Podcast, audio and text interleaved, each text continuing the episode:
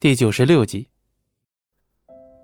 听到孔如墨的名头，他们都要给几分面子，肯定是不敢喧嚣的。孔如墨在这座城市里的人脉关系，还有自身所拥有的力量，都是最顶级的。常年在医院里面工作，他救治了不知道多少上流阶层，这种救命之恩，大人物都要卖几分面子。甚至有人还将救命之恩当做了深重的恩情，不断的对他报答。这也正是孔家能如此树大根深的原因。父亲，怎么了？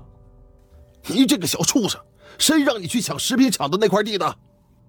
呃，赵克平啊！刚一出口，孔如墨的声音就直接通过电话回荡在孔汉志的耳边。孔汉志整个人都懵了。刚才张璇不是出去找大人物吗？找的是自己父亲？这不可能吧？张璇这种年轻人怎么会认识自己父亲呢？就算认识，怎么能有这么深的交情啊？能够一个电话，让自己父亲专门来骂自己？孔汉志觉得自己三观都快被震碎了。现在立刻把你手上任何投出去的资金都给我弄回来！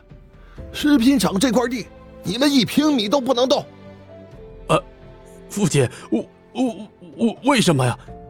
孔汉之刚才已经把话说出去了，现在突然跑掉，对他来说那侮辱也太大了，也会让他在众人面前丢尽了颜面。他不能承受这种丢人。老子办事儿还需要跟你解释？要不我问你叫爹？啊，呃这。不不敢，父亲您您您说笑。孔汉志被训斥的像个孙子一样，旁边的人全都懵了，不知道发生了什么。为什么刚才意气风发的孔汉志，现在像个被训斥的孩童一样，捂着电话在一边小声低语？张璇，你究竟是用什么手段了？为什么他的态度转变的这么快？旁边陈飞燕此时此刻也有些诧异，要知道。刚才赵克平他们把孔汉志叫来的时候，可是意气风发的呀。现在怎么成这样了？你们猜猜，打电话的是谁？张璇的问话让陈飞燕有些疑虑，旁边的李飞更是想不通了。跟张璇同岁的李飞，对于张璇的人脉圈子是有些了解的，他绞尽脑汁也想不出来，张璇什么时候能认识什么大人物了呀？但是，你现在看孔汉志这个态度，张璇明显是已经找到了一个巨大的靠山，而且这个靠山能够让孔汉志都忍不住害怕。终于，孔汉志电话挂断，张璇缓缓开口：“怎么样，这块地你们还要吗？”